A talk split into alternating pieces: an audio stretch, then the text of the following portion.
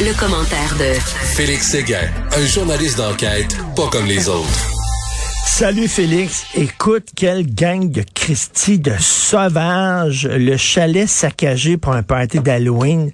Mais c'est, c'est hallucinant, les photos, là c'est pas drôle hein, de voir le résultat créé par ces 300 cabochons euh, qui ont décidé d'aller fêter dans une résidence qui avait été louée à Marie-Josée Campbell, une femme qui était nouvelle sur le marché des euh, locations courte durée. Écoute, des déchets au sol, on voit les photos dans le journal de Montréal ce matin. Euh, six pouces selon la femme, d'ailleurs responsable de cette maison, de déchets, d'accumulation de déchets au sol. Les divans, les sofas ont été éventrés, donc ont été intentionnellement coupés pour les abîmer. Les portes ont été arrachées. Il y a eu un dégât d'eau au plafond. Il y a un trou dans le plafond. Les lits ont été détruits. La télé a été volée. Il y a de la saleté partout. C'est dégueulasse. C'est arrivé en fin de semaine, le soir de l'Halloween, euh, à cette euh, résidence que louait Madame Campbell. Il devait y avoir 10 à 14 personnes à cette fête-là. Il y en a finalement eu 3 à 400 qui ont payé 150 dollars chacune pour aller fêter à cet endroit bien précis. Euh, franchement, là, je, je, moi, quand je, quand je vois ça, c'est les, dommages à cette résidence de Val-des-Lacs. Euh, ben moi, j'aimerais ça rentrer. ben, j'aimerais ça rentrer chez eux à ces gens-là. Laissez-moi deux heures chez eux à ces gens-là m'a transformé leur maison exactement comme ils ont laissé le chalet là-bas. Voyons donc, tu ne fais pas ça. Et là, c'était pas, je regarde, sais pas, pas des jeunes de, de, de, de 17, 18 ans, là? Non, non, justement, c'était des jeunes dans la vingtaine, puis qui ont loué le chalet sous de, faux noms, en fait.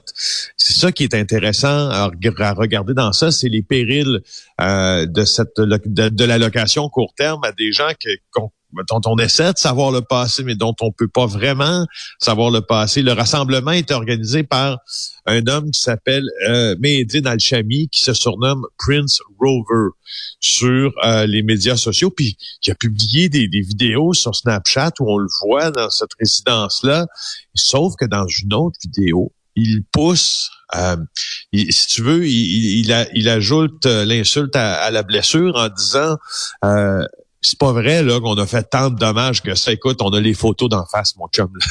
arrête, ben là, arrête d'essayer. Ben oui, là, j'ai vu, j'ai vu le vidéo. Là, je sais pas si c'est lui, là, en tout cas un de la gang qui a fait une vidéo puis qui dit de toute façon les portes étaient en carton. C'était même pas du bois, c'était en carton. C'était c'est une place ah, qui était Donc, faite. Quand c'est en carton, t'es arraches. Ben c'est ça. C'est ça. C'est en carton, c'était pas solide. Fait qu'on a le droit de tout ben saccager puis de. C'est ça. C'est ça, c'est ça, c'est ça.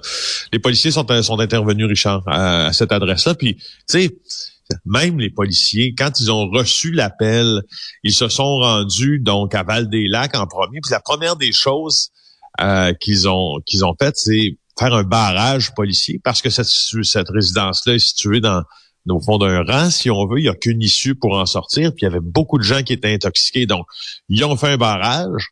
Euh, et là, ben, ils ont dit à la femme, il semble qu'ils ont dit à la femme, écoutez, là, euh, faut revenir, là, il est 4-5 heures du matin, désolé, mais il y a du monde qui sont couchés dans leur voiture présentement, sont un peu, ils peuvent pas partir, sont trop intoxiqués.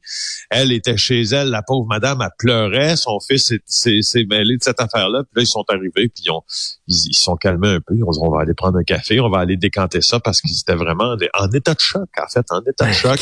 Alors, il y aura des contraventions, euh, il y aura des contraventions, c'est plate qu'il y, a juste, tu sais, il n'y a pas de il n'y a manifestement pas d'accusation criminelle possible, là, outre des, euh, des, des, accusations en vertu des lois sur la santé publique euh, et règlements municipaux. Ben, des contraventions, mais cette dame-là, le propriétaire du chalet, là, ça va coûter euh, ça va coûter cher de remettre son chalet en ordre.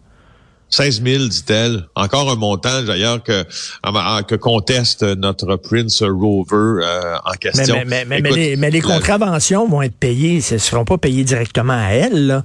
Les ben contraventions sont payées à l'État.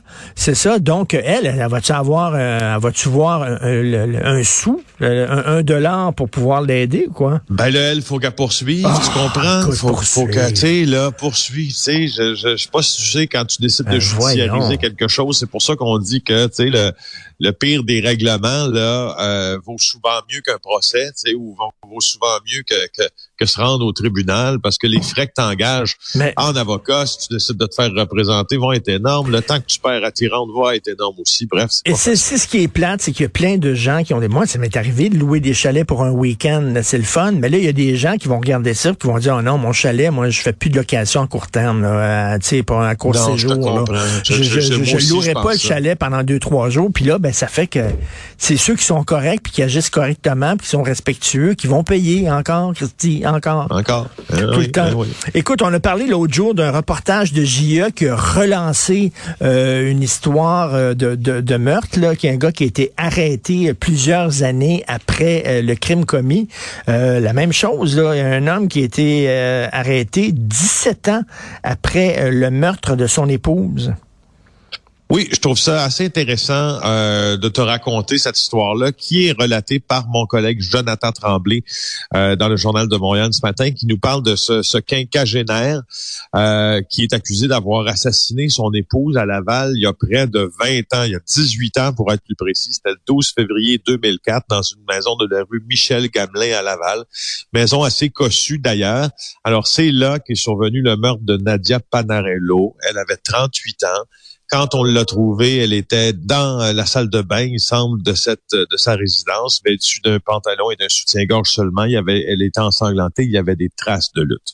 Euh, donc, c'est c'est de voir à quel point euh, les policiers peuvent avoir le bras long puis ne perdent pas non plus euh, en tête qu'il y a des suspects des fois qui vont être arrêtés un peu plus tard puis que les dossiers ne se fassent jamais ou presque. C'est ça qui est arrivé. Mais à l'époque, à, l'époque, Félix, cet homme-là, est-ce qu'il avait été considéré comme suspect numéro un, j'imagine? Il avait été considéré comme suspect, mais tu vois, on n'avait pas été capable de l'arrêter tout de suite en raison d'un problème avec euh, avec la preuve. Alors, c'est un ingénieur qui a maintenant 55 ans. Euh, quand il a euh, quand il a été euh, il avait été accusé du meurtre prémédité en, en, en 2004, pas en 2004, c'est-à-dire il avait été arrêté en juillet 2019 hum. et accusé du meurtre survenu en 2004, mais il a été libéré tout de suite puisqu'il y avait en fait des conditions de libération très très sévères, un bracelet de surveillance électronique à la cheville et euh, et euh, tu vois, là, il est à Saint-Jérôme à procès. Alors là, là c'est assez intéressant. C'est quoi? C'est de nouvelles preuves? On a découvert de nouvelles preuves, c'est ça?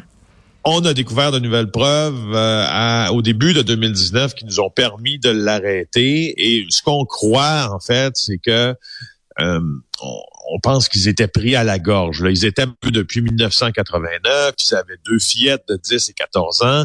Ils avaient des revenus bruts juste avant le meurtre d'environ 113 000 dollars par année. Je te rappelle que ça fait presque 20 ans. Donc 113 000 dollars il y a 20 ans, c'est pas comme 113 000 dollars aujourd'hui. Mais même avec ce revenu-là, ils s'étaient endettés leur situation financière était précaire. Lui était propriétaire de restaurant. Il avait dû euh, de, se mettre sous la, protection de la loi sur les faillites. Et là, on pense qu'il aurait tué sa femme justement pour les euh, assurances, pour recevoir l'argent de l'assurance. Tu vois Incroyable. Je suis endetté parce que j'ai mal géré mes affaires. Hey, c'est quoi? Ma femme a une assurance, je vais la tuer je vais là-dessus pour pouvoir avoir l'argent des assurances. C'est fou, hein? je, je, je comprends pas où, que jamais, jamais, jamais. Comme d'ailleurs, je comprends pas ça, puis c'est pour ça que je suis un peu fasciné par, les, par pas par ces gens-là, je le répète, mais par ce qui se passe dans leur tête. Comment tu, mais oui. comment t'en arrives à couper court à tout, à tout sentiment humain, puis à toute décence, puis à toute morale, puis euh, et puis te rendre là quand t'as des problèmes d'argent. Écoute, est-ce que tu peux me parler rapidement de ce fraudeur qui s'est inventé 12 enfants? Euh, oui, c'est ça. Je dois t'avouer que ça m'a fait un petit peu rire ce matin. Un gars de 54 ans de Montréal qui va devoir rembourser 150 000 dollars au fisc qui s'appelle Guerli Estimé. Écoute, euh, en fait, il s'est fait faire là, de fausses demandes frauduleuses d'allocation familiale, mais comme pas mal, parce que quand tu arrives à 140 000 pièces d'allocations familiales. Je sais pas si tu en as déjà reçu des allocations familiales. Richard, on en reçoit tous quand on a des enfants. Là. Ben oui. Ben, 140 000 pièces. Alors, ce qu'il a fait, lui, c'est qu'il a, a, fait affaire avec des prête-noms où il a volé des, des, identités. Il a utilisé le nom de quatre contribuables quand il a fait ses demandes d'allocation. Euh, puis ces gens-là sont pas accusés. Là. Il y en a un qui a été victime de vol d'identité, l'autre savait pas qu'il faisait, qu'il jouait dans le film, si tu veux. Et, euh, et là, lui, ben en fait, c'est à leur nom, tu sais. Euh, des allocations, puis de faire ça dans des dépôts d'un compte bancaire qu'il consultait souvent, des milliers de fois. C'est comme ça un peu qu'on s'en est rendu compte. Donc, il inventait des personnages, en fait, il inventait des enfants, puis au final, il y en avait 12. Bon, Gerly estimé avait estimé qu'il pouvait s'en sortir, mais là, finalement, écoute, les trois histoires que tu me racontes, on dirait que c'est un film des frères Cohen. Les trois, c'est le genre de personnage qui se ramasse dans Fargo, mettons. Ce genre de film-là. Merci, Félix, ah, on se reparle. je vais aller revoir Fargo ce soir. Salut, ben.